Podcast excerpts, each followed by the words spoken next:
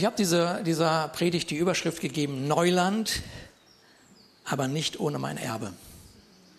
Aber nicht ohne mein Erbe. Und das werden wir uns jetzt in Ruhe anschauen und schauen, wie der Vater zu unserem Herzen spricht und wir einfach begeistert sein werden, sagen wir, das ist der Weg. Ähm, wenn wir darüber sprechen, äh, über, äh, wenn wir über, das sollte jetzt eigentlich so gehen, genauso, wenn wir über Neuland betreten sprechen, dann dann sagen wir ja, dass wir neue Wege gehen, dass wir angestammte Bahnen vielleicht verlassen, dass wir Neues wagen, dass wir aufbrechen in etwas, was uns noch unbekannt ist, aber wir wissen genau, wir müssen diesen Weg gehen. Wir, wir sind mit dem, was wir bis jetzt erlebt haben, dass wir sagen, okay, jetzt müssen wir dem den Rücken zukehren, wir müssen nach vorne gehen. Aber dann kommt es, sobald man den ersten Schritt in diese Richtung getan hat, merkt man tatsächlich, oh, Oh, es geht los, es geht los, ja.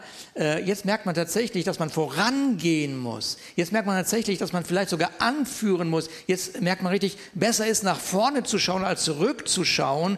Und vielleicht ist es sogar so, dass man die Richtung angeben muss, weil andere sagen, komm, lass uns wieder lieber zurück in unser altes Thema reingehen. Aber du weißt, dass du weißt, nein, ich muss nach vorne schauen, ich muss Richtung geben. Und vielleicht muss man tatsächlich auch wahrnehmen, oh, warte mal, die Kosten sind ja anders, als ich dachte. Äh, die sind jetzt nicht schön geredet, sondern sind echt. So sind die Kosten jetzt, wenn ich dieses neue Land betrete oder wenn ich mich aufmache in diese Richtung. So, ähm, äh, Israel hört, wie Gott von einem verheißenen Land spricht, das ihnen gehört, während sie noch in Ägypten Sklaven waren. Das wisst ihr alles. Und die Frage zu dem Zeitpunkt ist gar nicht gewesen, ob es das verheißene Land geben wird. Die Frage war nur noch, wie sie in dieses verheißene Land gelangen. Das war die einzige Frage. Für Gott war das klar, das verheißene Land gibt es. Die Frage ist, wie kommst du dort an?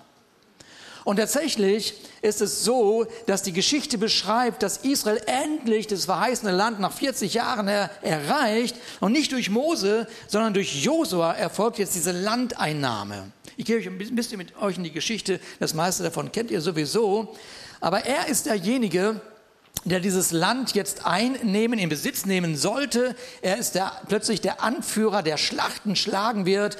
Und er, er, er guckt sich um und er sieht ein Volk von Millionen, tatsächlich. Millionen von Menschen sind jetzt gefolgt und sind jetzt dabei, in dieses neue Land zu gehen. Und ich schätze mal, dass jeder von uns, der so eine Aufgabe wirklich, wirklich, wirklich einmal umsetzen müsste, von dieser Komplexität absolut überfordert wäre.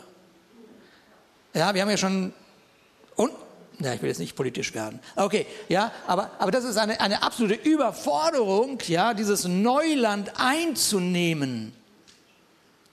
So, und als, als er diese Komplexität dieser Aufgabe wahrnimmt, ist er überwältigt. Und das ist der Moment, wo Gott eine Lebensbotschaft, ich mache das immer falsch, eine Lebensbotschaft in, in, in sein Leben, in sein Herz hineinspricht. Und es ist wichtig, dass wenn man ein Neuland ein, betritt, dass man wirklich eine Herzensbotschaft hat. Dass man nicht einfach so aus einer Träumerei rausgeht irgendwohin, sondern ich habe eine Herzensbotschaft, warum ich dorthin gehe.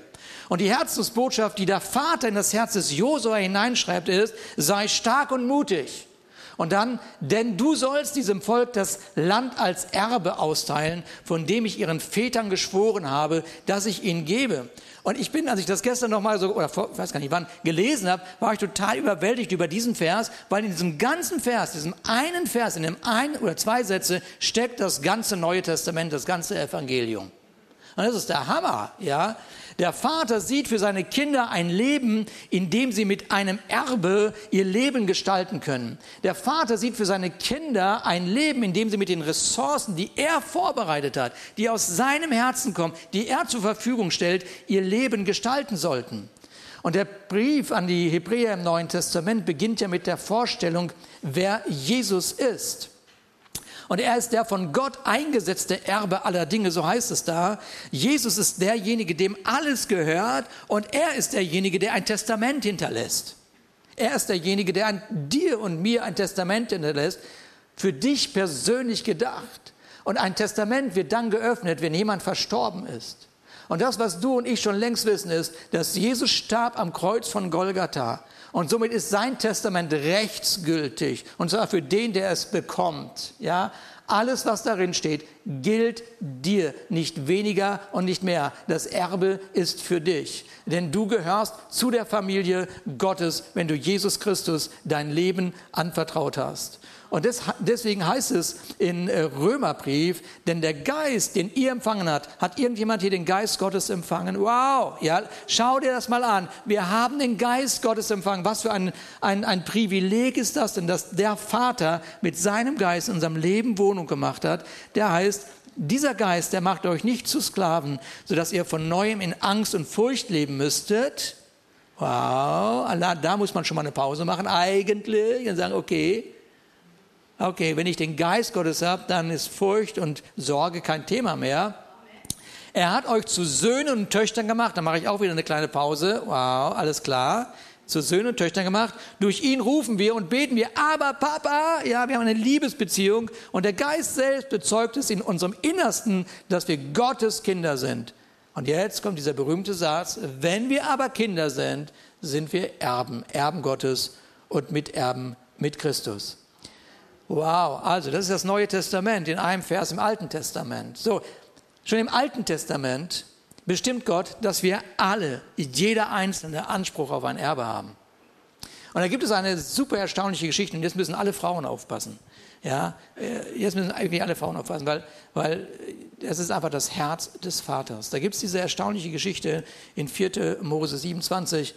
Da gibt es einen Mann mit Namen Zelophat und hatte fünf Töchter und keinen Sohn. Und das ist natürlich so eine Sache im Alten Testament, äh, äh, denn damals waren die Töchter nicht erbberechtigt. So. Und jetzt, jetzt stirbt dieser Vater. Und die, die, die Töchter, die fünf Töchter gingen zu Mose und zu dem Priester Eleazar und forderten ihn auf, gib uns unser Erbe. Ja, und jetzt, jetzt, jetzt hat der Mose ein Problem. Er hat ein Problem. Oh, was mache ich denn jetzt? Ne? Das hat es noch nie gegeben, dass es Töchter gibt, die ihr Erbe haben wollen. Ist irgendeine Tochter, die weiß, dass sie ein Erbe hat? Ich hatte irgendwie in Erinnerung, dass ihr anders schreien könnt, aber ist egal. Ist, ja, ist okay, ist okay. Ist in Ordnung. Gut, okay. Okay. Also, ja. Und sie gehen also, sie gehen also zu, diesen, zu, dem, zu dem Mose und sagen, ähm, unser Vater ist in der Wüste gestorben, aber er hat keine Söhne. Soll unsere Familie deshalb kein Land erhalten und der Name unseres Vaters in Vergessenheit geraten? Gib uns einen Grundbesitz mitten der, inmitten und der Brüder unseres, unseres Vaters. Wow. Mose hat ein Problem. Und, äh, und das, was macht Mose? Klugerweise, äh, er geht es erstmal zu Gott.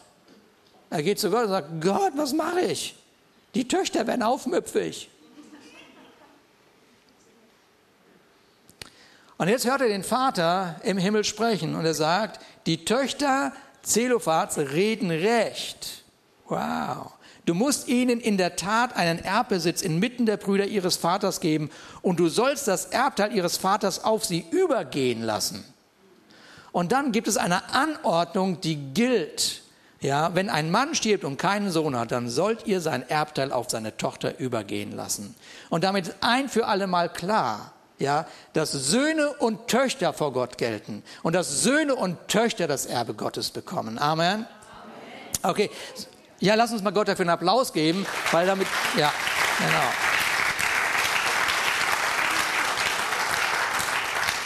Und das war nicht die Meinung eines Moses, es war nicht die Meinung eines Anführers, es war die Meinung von Gott. Und Gott ist, das ist die, die Herzenshaltung von Gott. Jeder Mensch bekommt ein Erbe. Und damals, wir wissen, es ging um ein physisches Erbe. Ja, es geht, und, aber heute geht es um unser geistliches Erbe, um das, was die Bibel die Verheißungen für dein Leben nennt. Du bist erbberechtigt. Und ähnlich schreibt es eben auch der Paulus in dem Galaterbrief. Also bist du nicht mehr Sklave, sondern Sohn. Wenn aber Sohn, so auch Erbe durch Gott. Das ist eine geistliche Tatsache. Zurück zu Josua sei stark und mutig. Denn du sollst diesem Volk das Land als Erbe austeilen, von dem ich ihren Vätern geschworen habe, dass ich es ihnen gebe. Habe heute Morgen in der Vorrunde gesagt, ein Erbe austeilen dürfen, jemandem mitteilen, dass er ein Erbe bekommt, das muss der schönste Job sein. Es muss, es muss du Hammer sein. Es muss so Hammer sein. Ich habe heute Morgen gesagt zu Jörg, Jörg, ich habe das Vorrecht, dir sagen zu dürfen, du hast anderthalb Millionen Euro geerbt. Ja! Oh, ist doch der Hammer. Ich meine, das ist doch besser als Weihnachten, jemandem mitzuteilen, hey, du bist ein Erbberechtigter, ja. Das ist doch großartig. Gott hat von jeher Menschen in ein Erbe gerufen und nicht in eine Religion. Und Josua denkt gar nicht daran, dieses Erbe nicht auszuteilen. Warum sollte er auch? Denn er war selber der Erbberechtigte. Er sprach von sich selber, er, er durfte sich selber ein Land geben. Er durfte selber Land einnehmen. Er durfte selber dieses Erbe, aus diesem Erbe heraus leben. Und das, was Josua aber auch weiß, ist, dass es eine Macht gibt, die die Menschen daran hindern will, dieses Erbe anzutreten.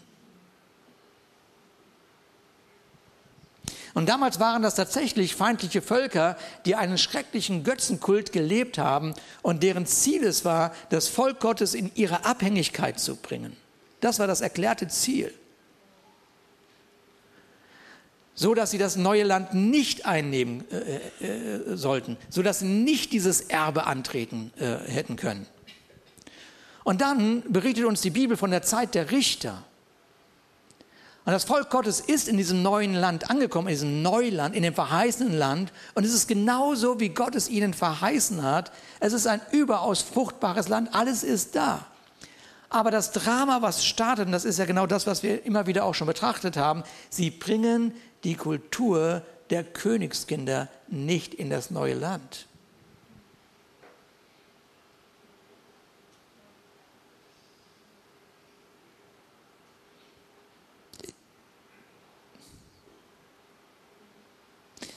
Sie bringen dieses, diese Königskultur, die Kultur von Königskindern nicht in das neue Land. Und das, was sie erleben, ist, dass die Kultur der Völker sie in die Knie zwingt. Und das Ende vom Lied ist, von dem göttlichen Erbe, von dem, was ihnen zusteht, ist nicht viel zu sehen. Das ist erstaunlich. Aber es spricht Bände. Es ist, hört mir gut zu, das ist jetzt ein Gedanke, der mir gestern gekommen ist, es ist ein Dilemma, wenn man, wo man ist, mit wer man ist, verwechselt. Es ist, man steht in der Gefahr, dass wer man ist, mit dem, wo man sich gerade in seinem Leben befindet, zu verwechseln und sich davon bestimmen zu lassen.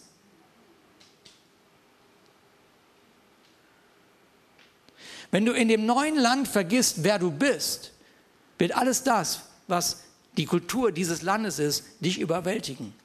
Wenn du und ich als die Söhne und Töchter Gottes in dieser Welt, in der wir leben, vergessen, wer wir sind, wird immer dieses Land uns bestimmen. Und wir werden in die Knie gezwungen werden. Wir werden mit dem Erbe, das uns anvertraut worden ist, überhaupt kein Land einnehmen.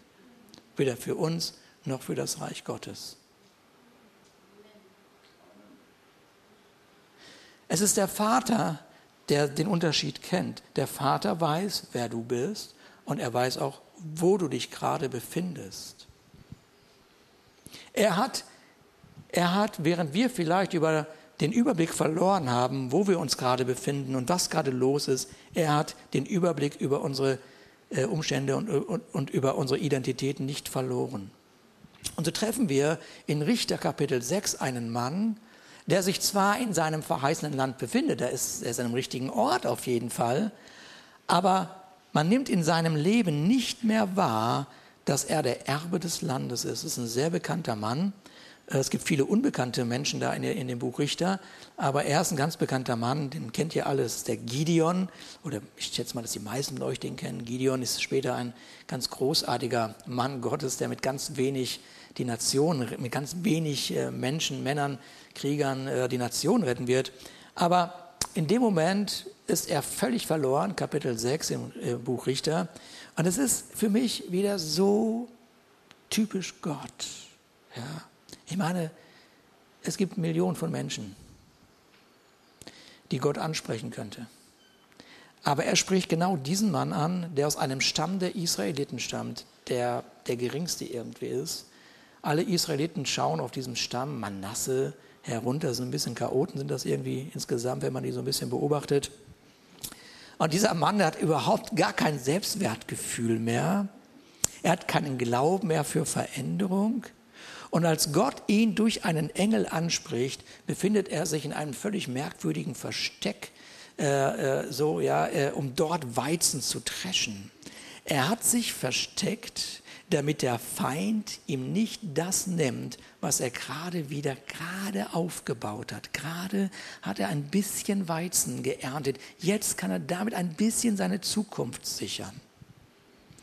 Und als der Engel diesen Gideon anspricht, ist es nicht die Frage, ob Gott ihn aus diesem Ort herausholen will. Das ist überhaupt gar nicht die Frage. Auch heute ist nicht die Frage zu klären, ob Gott dich aus deinem Lebenstief herausholen möchte, sondern wie lange du darauf bestehst, dort drin zu leben.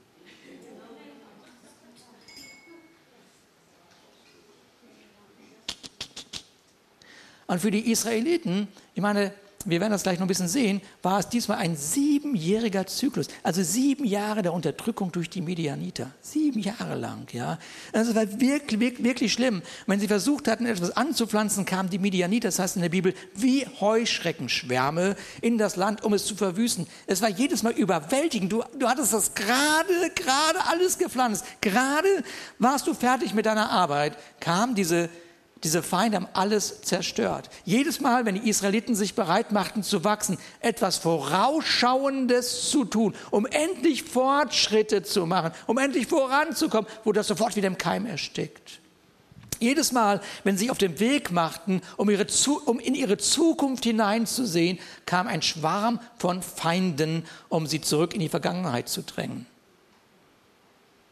Und ich sage das deshalb, weil wenn man so, ein, so einen Mann sieht, der sich versteckt irgendwo in so einem, in so einem, äh, einem Weinkelter, ja, ja, ich habe es heute extra nochmal gegoogelt, das ist feminin. Also die Weinkelter heißt das. Ich würde immer sagen, der Weinkelter, das heißt auch die Weinpresse. Also die Weinkelter, falls sich jemand, aber ihr wisst das wahrscheinlich, ihr seid alles Superdeutsche. Aber für mich war das so ein bisschen, okay, wie, wie muss man das jetzt nennen irgendwie? Also die Weinkelter. Also er versteckt sich in diesem Weinkelter. Und du denkst, ey Mann, komm endlich raus aus deinem Versteck, was soll denn das? Ja, so, aber ich möchte das deshalb, ich beschreibe das deshalb so, damit wir Gideon nicht verurteilen, denn wenn man weiß, wogegen er immer und immer wieder gekämpft hat, kann man vielleicht sich ein bisschen auch mit ihm identifizieren. Ja, jedes Mal, wenn ich versucht habe, zu einem Vorstellungsgespräch zu gehen, wow, wieder hat nichts geworden. Jedes Mal, wenn ich versucht habe, voranzukommen, jedes Mal, wenn ich versucht habe, auf die Beine zu kommen, jedes Mal, wenn ich versucht habe, mit der Person nochmal zu reden, zum tausendsten Mal. Wieder hat es nicht geklappt. Jedes Mal, wenn ich gegangen bin, habe mich entschuldigt, habe ich so eine blöde Antwort bekommen. Jedes Mal, jedes Mal. Das ist das, was der Gideon erlebt hat. Jedes Mal, egal, wenn ich was mache, um die Zukunft besser zu gestalten, um das, was ich in der Vergangenheit jetzt gelernt habe. Okay, jetzt mache ich es besser. Jedes Mal, wenn ich rausgekommen bin, ist es mir wieder genommen worden. Ich habe keine Lust mehr. Ich verstecke mich und Hauptsache, es sieht mich keiner. Lass doch alle tun, was sie wollen. Hier bin ich jetzt gut. Und es ist so, äh, jetzt lesen wir in Richter 6, und der Engel des Herrn kam, setzte sich unter die Terebinte bei Ophra, die gehörte Joas, dem Abwieseriter, und sein Sohn Gideon trosch Weizen in der Kälte, um ihn vor den Midianitern in Sicherheit zu bringen. Da erschien ihm der Engel des Herrn und sprach zu ihm, der Herr mit dir, du tapferer Held. Ja, super. Einfach nur Hätte er gesagt. Äh, ja, jetzt haben wir also Gideon, der sich versteckt, aber aus der Sichtweise des Himmels ein Erbe ist, ein Held, ein tapferer Held ist. Gideon im verheißenen Land, aber ein verborgener, verborgener Held. Und ich weiß, dass heute Morgen auch hier eine Menge verborgener Helden sitzen. Und ich spreche heute zu jemand, der stärker ist, als sein Leben ihn vermuten lässt. Und ich predige zu jemand, der mehr Potenzial hat, als er sich zugesteht. Und Gott sagt, ich komme in deine Situation, um dir zu zeigen, wer ich bin. Ich bin der Herr, dein Gott. Habe ich dir nicht gesagt? Verteil dein Erbe. Danke, Jesus. Danke, Jesus. Danke, Jesus. Und ich gebe Jetzt erstmal ein Teil der Antwort von, äh, von, von Gideon wieder. Und dann gehen wir noch ein bisschen tiefer da rein. Er sagt, ach mein Herr. Ich meine, by the way, der hat sich gar nicht erschrocken, dass er ein Engel war. Da kannst du mal sehen, wie tapfer der war.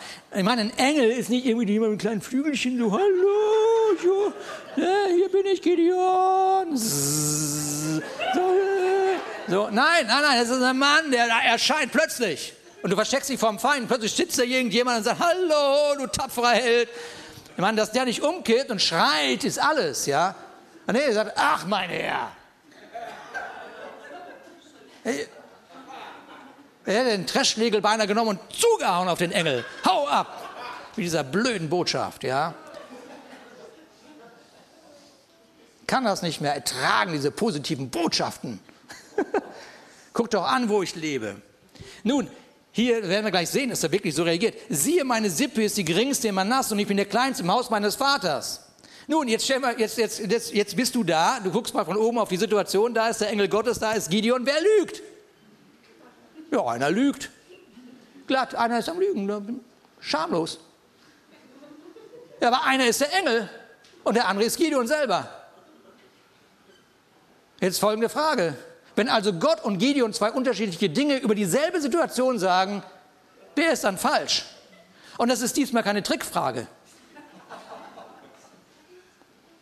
Wenn Gott und Gideon über dieselbe Situation unterschiedliche Meinungen haben, wer ist im Unrecht? Lass uns mal richtig laut sagen, Gott ist niemals im Unrecht. Okay, warum versteckst du dich dann, wenn Gott nicht im Unrecht ist? Na, vielleicht machst du das ja nicht. Ich möchte nur die ein bisschen mit voller Liebe aufmerksam machen. Achtung, der Vater hat alles gegeben. damit du aus diesem Versteck rauskommst. Warum machst du dir Sorgen um morgen, wenn Gott gesagt hat, dass er in deinem Morgen ist? Warum hast du dich selbst vielleicht ein Stück weit aufgegeben, ähm, wenn er dich nicht aufgegeben hat? Warum redet, reden wir noch schlecht über uns? Und wir haben jetzt in den letzten Wochen einige Predigten darüber gehört, über diese Mindset-Veränderung. Warum schlecht über sich reden, wenn jemand sein Blut vergossen hat für dich? Das macht alles irgendwie überhaupt keinen Sinn. Und das sind diese Weinkelter, in denen wir sitzen. Ja, wir haben eine Meinung und der Engel des Herrn sitzt neben uns, hat eine andere Meinung. So. Wer hat recht? Nun, die Geschichte von, ich meine, vielleicht, vielleicht, vielleicht gehst du ständig an diese dunklen Orte, diese Orte, die dich mehr runterziehen. Äh, das machst du nicht, weil es dir Spaß macht, sondern weil du einfach Dinge erlebt hast, wo du sagst, es hat mich einfach hart getroffen. Und ich, äh, ich kann nicht mehr einfach. Und das ist genau die Geschichte von Gideon. Dieser Stamm Manasse ist der Stamm, der am härtesten getroffen worden ist, über viele Jahre. Das war der Stamm, der als erstes erstmal ordentlich was auf der Mütze gekriegt hat.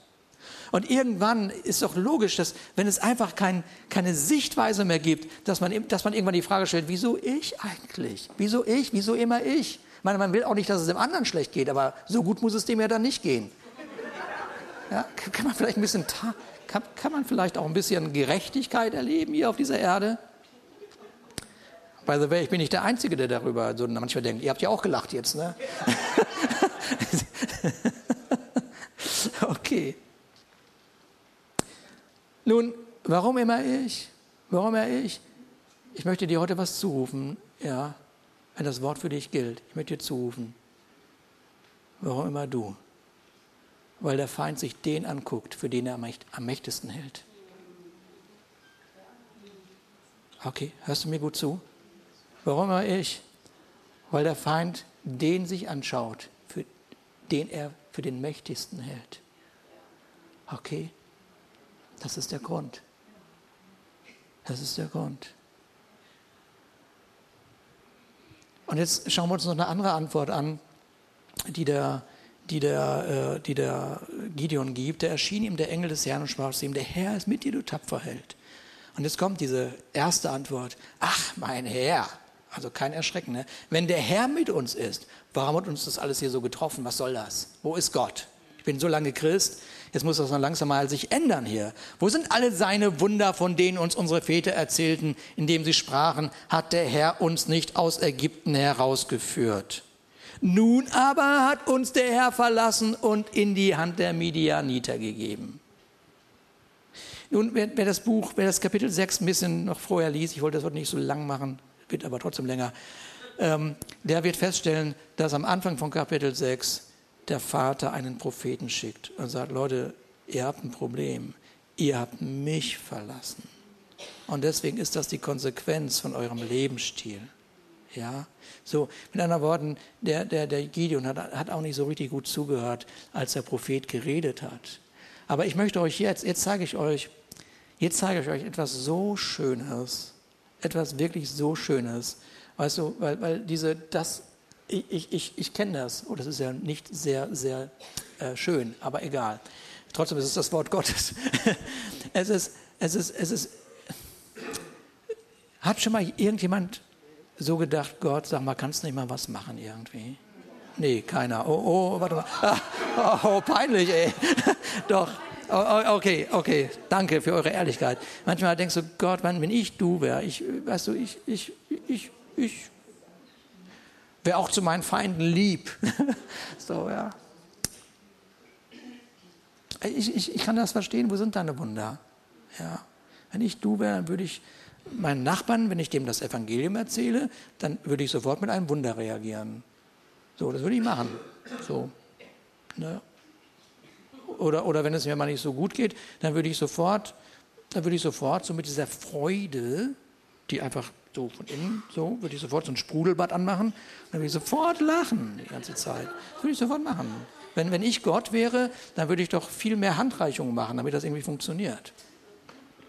Ich, ich, kann, ich kann diesen Gedanken von Gideon ganz gut verstehen. Nun, nun, nun waren wir da im Alten Testament und das Volk hatte sich von Gott abgewandt und so weiter.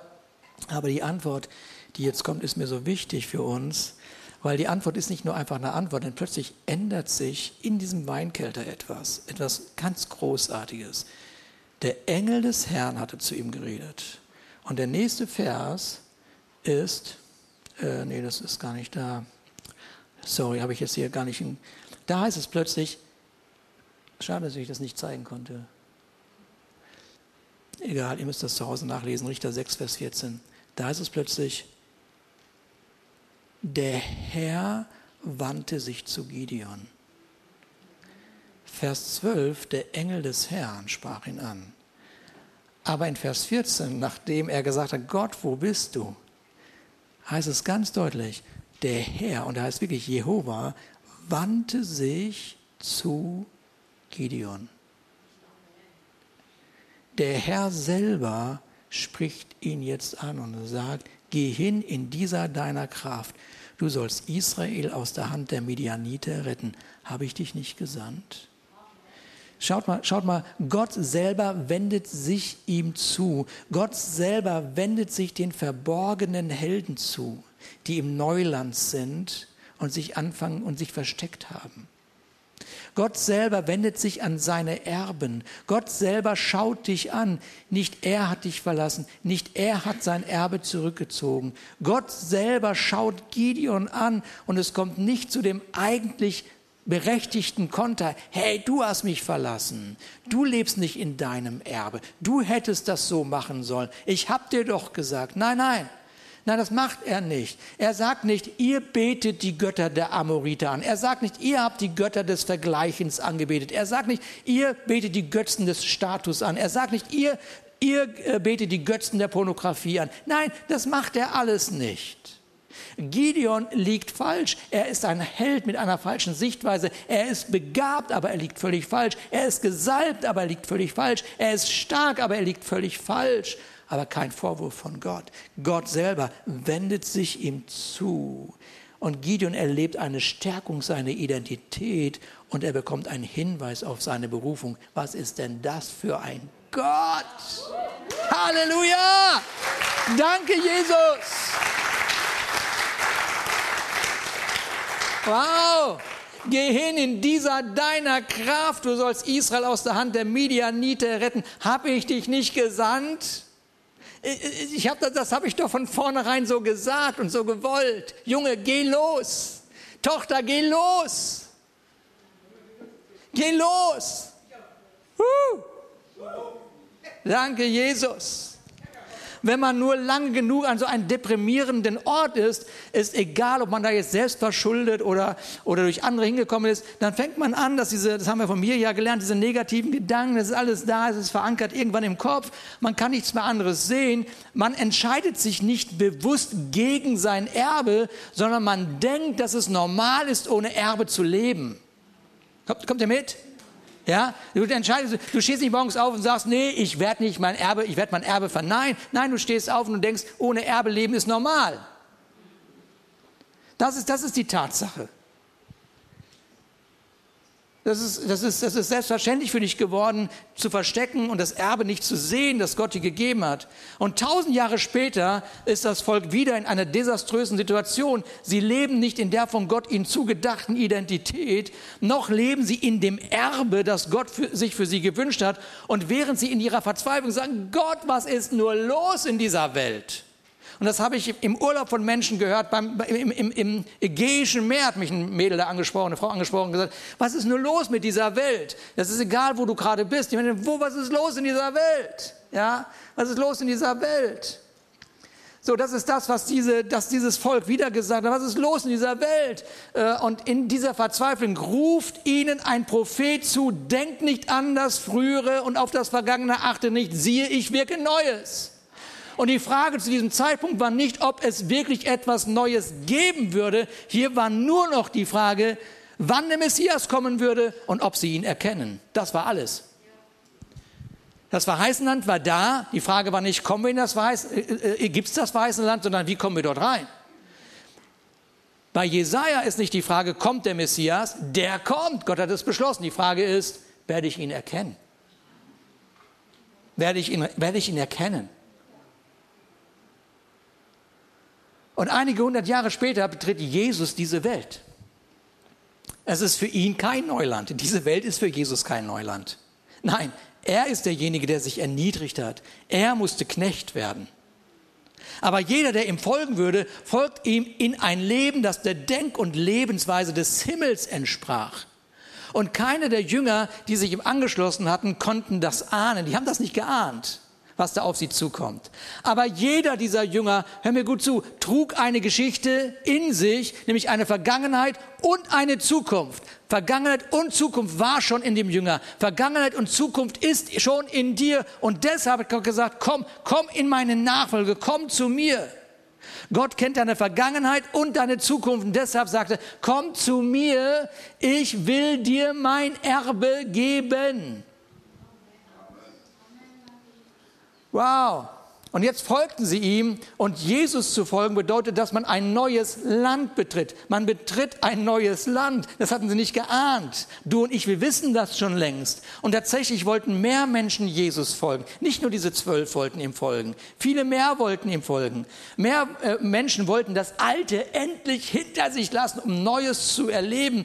Aber in der Nachfolge von Jesus geht es nicht um eine, hör mir gut zu, in der Nachfolge von Jesus geht es nicht um eine Erlebnistour, aus der ich Anekdoten meiner Enkelkindern erzähle. Das ist nicht Nachfolge von Jesus. Das ist nicht Nachfolge von Jesus. In Lukas 9 wollen Menschen Jesus folgen nach ihren Bedingungen. Sie wollen das Neuland betreten, aber das Alte nicht hinter sich lassen. Der eine knüpft es an Bedingungen, äh, die, äh, die, so Sicherheit, die an Sicherheiten geknüpft waren. Und der zweite, der hatte irgendwelche moralische, äh, der wollte also moralisch einwandfrei sein, in der Gesellschaft Anerkennung bekommen. Und der dritte konnte sich aus diesen alten Beziehungen einfach nicht lösen, der Vergangenheit. Das sind so drei Themen, die in Lukas 9 zum Ausdruck kommen. Also der eine, nochmal, der wollte Sicherheiten haben, er Jesus folgt. Der andere, der, der wollte moralisch einwandfrei sein, seinen Vater noch beerdigen, damit alle denken, oh, super, guter Mann. Ne? So. Und der dritte, der wollte nochmal zur Familie gucken, wie es der Familie geht, damit alles gut gut ist, ist alles in Ordnung, sie alles wirklich verstanden haben, warum er jetzt Jesus folgt. Ja, willst du das wirklich machen, Junge? Willst du wirklich Jesus folgen? Macht doch sonst keiner. Doch, mache ich. Ja. Und Jesus guckt sich die drei, die drei an und jetzt sagt Jesus etwas. Ich meine, das ist wirklich der Hammer. Der sagt, wer die Hand an den Flug legt und dann zurückschaut. Und jetzt ist hier ein deutsches Wort. Ich meine, das ist auch ein griechisches Wort, aber ist egal. Der ist unbrauchbar. Oh, Jesus, komm, oh, komm, Jesus, komm. Also du bist so ein lieber Kerl. Also jetzt von Unbrauchbarkeit reden.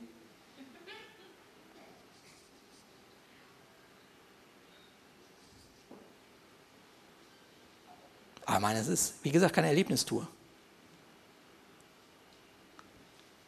Es ist keine Erlebnistour. Und das sind ja, das sind ja Hammerworte von Jesus. Ja, mit anderen Worten, wer dieses Alte nicht verlassen kann, also das ist das ja, das ist die Predigt 100% von mir ja und auch von, von Marvin und, und, und so. Wer das nicht verlassen kann, dann sagt Jesus, okay, gut, dann ist es halt ein verborgener Held. Ein verborgener Held. Er hat ein Erbe, aber er lebt es nicht aus. Verstehst du? Und, und, dann, und dann ist die große Frage, ja, wieso ändert sich denn diese Welt nicht? Ja, finde den Fehler.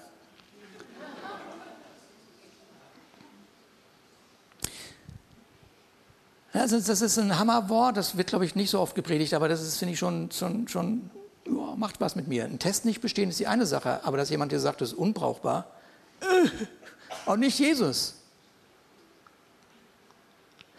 Wisst ihr, das Reich Gottes und das Leben, in das Jesus einlädt, ist kein, einfach kein niederschwelliges Angebot.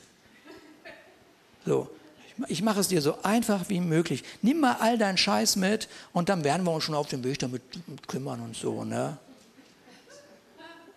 All das, all das, ja, all das Alte, all das Vergangene wird dich hindern, dieses Erbe zu leben. Es wird dich hindern, genau das zum Ausdruck zu bringen, was der Vater in seinem Herzen hat. Ja? Ähm, und jede Geschichte von Menschen, die ein neues Land einnehmen wollten, haben irgendwann festgestellt, dass das mit alten Denkweisen oder alten Gewohnheiten kaum geht. Ja? Wie gesagt, wir haben da eine Menge in den letzten Wochen gehört. Und die Jünger, die ihm nun folgen, die Jünger, die ihm nun folgen, also die Jünger, die ihm folgen, ja, die sagen, okay, Jesus und nichts anderes. Und sie hören mit ihren äh, Ohren und sie sehen mit ihren Augen, was sie sich nicht haben vorstellen können, was aber von Anfang an für die Menschen dieser Welt bestimmt war, für dieses Land, für Schleswig-Holstein, für Deutschland, wo auch immer du bist, nämlich den Segen des vollkommen guten Vaters zu erleben, der ihre Identität von Söhnen und Töchtern wiederherstellt, der ihnen in ihrer Not begegnet und sie heilt und wiederherstellt und der sie aussendet mit dem neuen Land, mit Neuland in ihnen, mit dem verheißenen Land in ihnen. Achtung mir gut zu, diese Welt zu einem Ort zu machen, wo der König nur darauf wartet, wiederkommen zu können.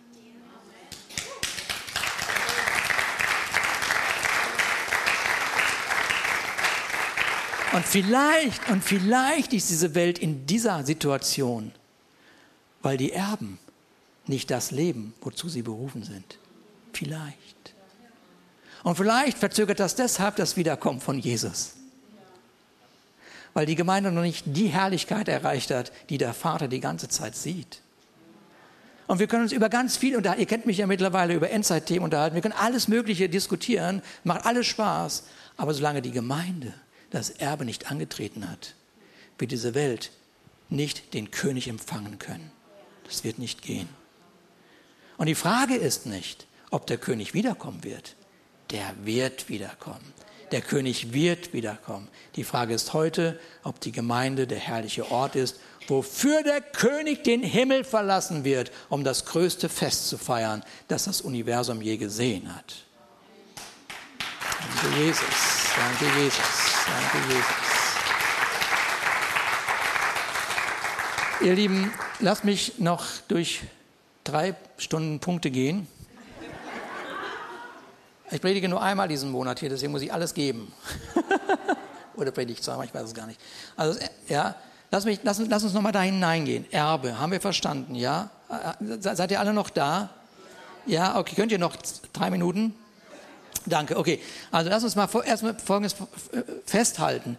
Du hast Vollmacht. Ja?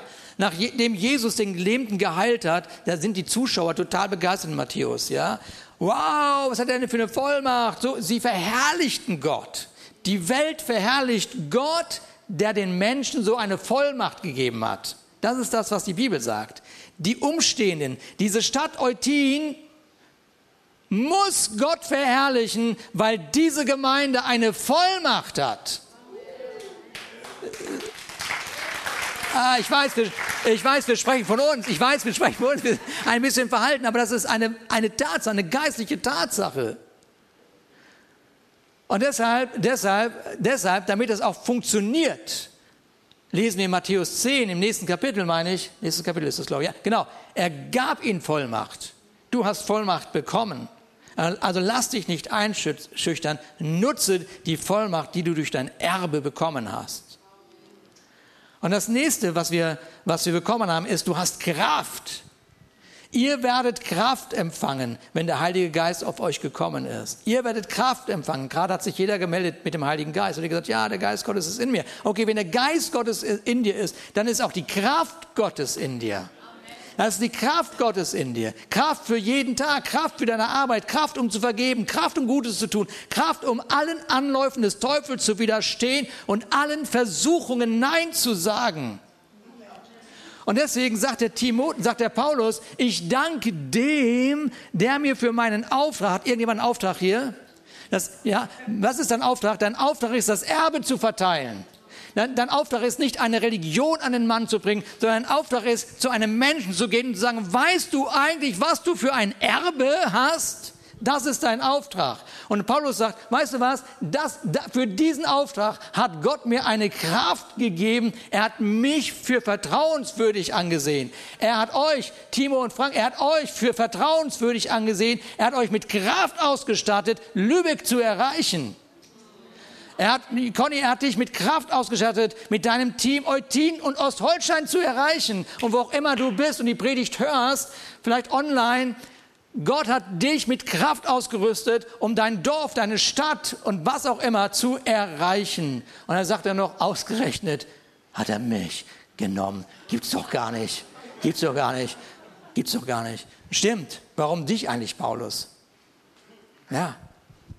Er hat ihn herausgeholt aus dem Kelter, wo er war.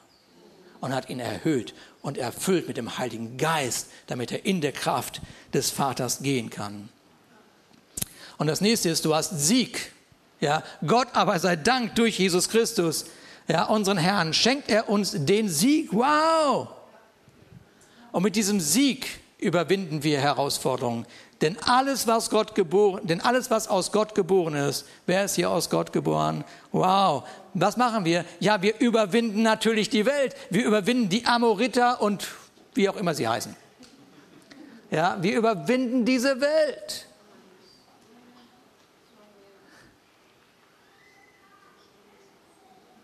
Denn alles, was aus Gott geboren ist, überwindet die Welt. Und dies ist der Sieg, der die Welt überwunden hat. Was ist der Sieg? Ja, keine Anstrengung, sondern der Glaube. Mensch, Gideon, wenn du geglaubt hättest, du verborgener Held, du verborgene Heldin, wenn du geglaubt hättest, was muss ich glauben? Einfach für wahr halten, dass du dieses Erbe hast und dass du Sieg und Kraft hast. Wow. Und dass du Vollmacht hast. Und deshalb, deshalb unser Glaube, unser Vertrauen auf Gottes grenzenlose Liebe, das ist unser Sieg. Das ist unser Sieg. Er hat dir alles bereitgestellt, was du brauchst, um diesen Sieg zu leben. Und deshalb, weil das so ist, hast du eine wunderbare, wunderbare, wunderbare, wunderbare Perspektive. Wow.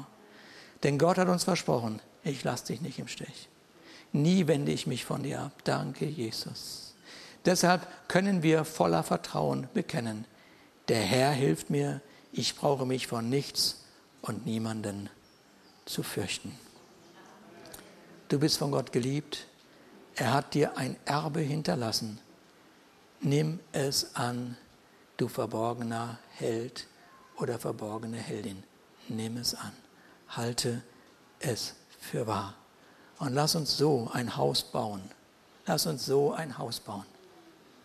Lass uns so ein Haus bauen und ein Haus sein, nachdem der König sich verzehrt und sich sagt und sagt, ich komme bald und ich werde meine Kinder in Gänze wiederherstellen, weil sie für vertrauenswürdig, weil ich sie für vertrauenswürdig halte. Sie haben das Erbe in dieser Welt eingesetzt. Sie haben alles gegeben. Danke, Jesus.